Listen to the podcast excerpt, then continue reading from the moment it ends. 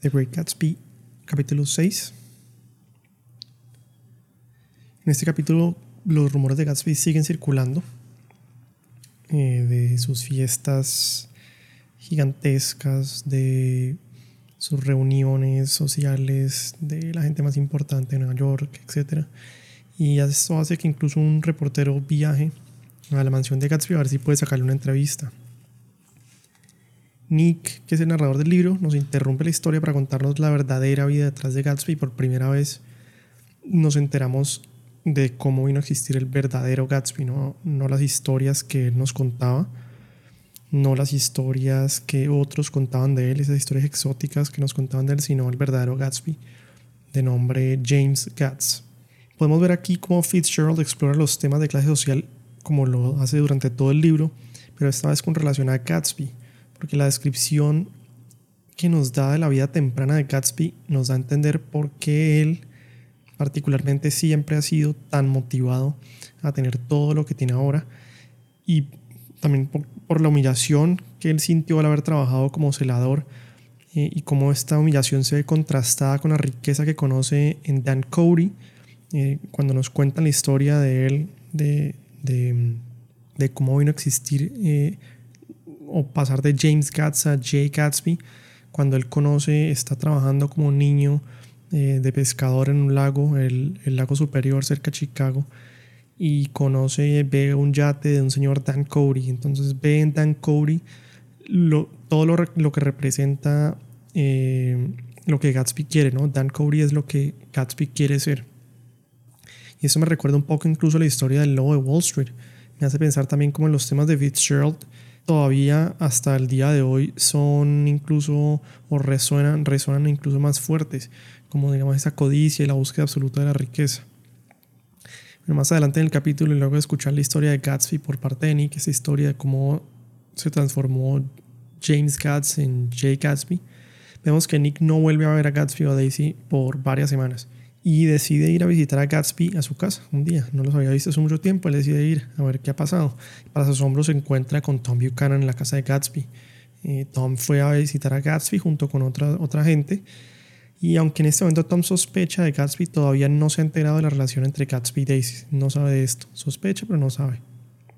Aquí también volvemos otra vez a ver cómo Fitzgerald sigue explorando esos temas de clases sociales ilustrando que incluso entre los ultra ricos, como lo son ambos Gatsby y Tom, hay diferencias estrictamente delineadas.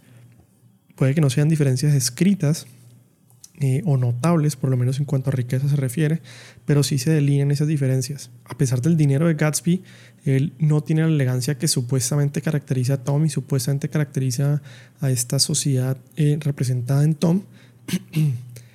algo que Tom nota y de hecho él, él y sus amigos hacen burla de esto.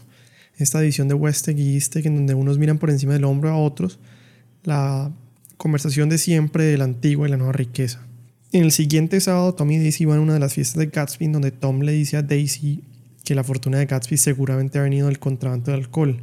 Nos dice, a lot of these new, a lot of these newly rich people are just big bootleggers, you know? I figure he's just a bootlegger. Y podemos ver que él tiene celos. O sea, de una vemos, bueno, él tiene celos y envidia ver todo lo que Gatsby tiene, pero también le insulta el hecho de que Gatsby haya adquirido todo eso, que no sea de su herencia, que sea plata eh, del nuevo rico y no tradicional. Y le preocupa, claro, que Daisy conozca a Gatsby, porque lo conoce, de dónde lo conoce, y que pueda suceder algo más. Como diría la frase, el ladrón juzga por su condición, a sabiendas de que él hace lo mismo con Myrtle. Es curioso que incluso en los años en los que fue escrita la novela, el concepto de FOMO o Fear of Missing Out tuviera ya una descripción literaria por parte de Fitzgerald o de autores, y que podemos ver al momento en el que Daisy y Tom se van a ir de la fiesta de Gatsby y ella no quiere irse porque, además de tener algo de inseguridad sobre Gatsby, pues lo ve como lo ve a él como alguien con dinero, poder y pues que la quiere mucho más que su esposo, también no quiere perderse en nada que pueda llegar a suceder en, las, en la fiesta mientras ella no esté. Esas fiestas, como ya hemos hablado, extraordinarias en donde todo puede pasar. El narrador dice, Nick nos dice, el narrador dice como desde la perspectiva de ella. After all, in the very casualness of Gatsby's party, there were romantic possibilities totally absent from her world. What was it up there in the song that seemed to be calling her back inside? What would happen now in the dim, incalculable hours? Perhaps some unbelievable guest would arrive, a person infinitely rare and to be marveled at, some authentically radiant young girl who, with one fresh glance at Gatsby, one moment of magical encounter, will blot out those five years of unwavering devotion. En el lenguaje mismo, Fitzgerald nos escribe, ella tiene miedo de esos cinco años que Gatsby le ha dicho que ha estado completamente eh, como loco por ella, que de repente llegue una persona, una authentically radiant young girl como para reemplazarla a ella, una persona extraordinaria de las que tanto se pasan por, este, la casa y las fiestas de Gatsby. Y en un instante mágico de repente borre esos cinco años de admiración de parte de Gatsby a, Daisy. Finalizando el capítulo, Gatsby y Nick tienen una conversación, es decir, se acaba esta fiesta en la que estaban Tom, estaba Daisy y Gatsby se acerca a Nick, tiene una conversación en donde Gatsby está preocupado porque a Daisy no le haya gustado la fiesta y porque ve que las cosas no están como estaban antes. Para él hace cinco años, cuando conoció a Daisy, era distinto, eh, ellos estaban en otro momento de vida y estaban aparentemente enamorados. Y Nick le dice que no puede recrear el pasado. Ese pasado ya pasó, se fue, ahora está en un presente nuevo en donde las cosas cambiaron. Y Gatsby le protesta. Le dice que sí puede hacerlo y él piensa que con su plata puede lograr absolutamente todo, incluido recrear el pasado que tanto añora. Y por último, Nick, de nuevo, otra vez como pasó en el capítulo anterior, vuelve a concluir el capítulo con una dura, valga la redundancia, conclusión que para Gatsby el sueño de Daisy se volvió su único objetivo en su vida. Y ahora que la tiene, ese sueño por ende se terminó.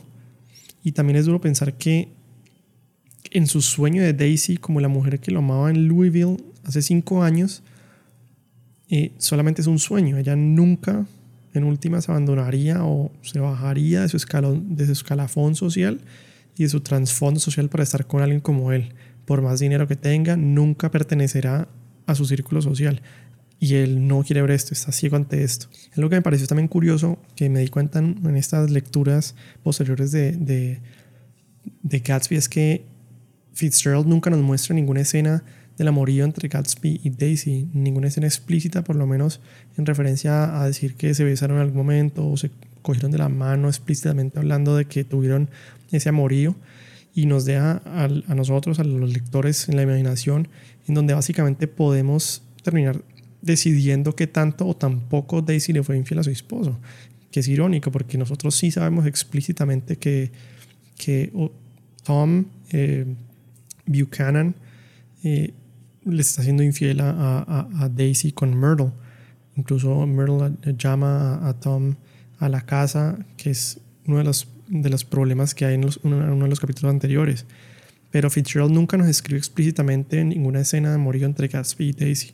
Y entonces uno incluso podría decir, como aunque los hechos sean claros, aunque sepamos de esto por las descripciones que nos dan sinceramente eh, o explícitamente de, de lo que sucede entre Gatsby y entre Daisy, como lector podríamos tomar la decisión de la presunta inocencia por parte de Daisy y por la falta de descripción misma, ¿no? Es decir, ¿Si será que le fue infiel en lo absoluto? Seguramente sí.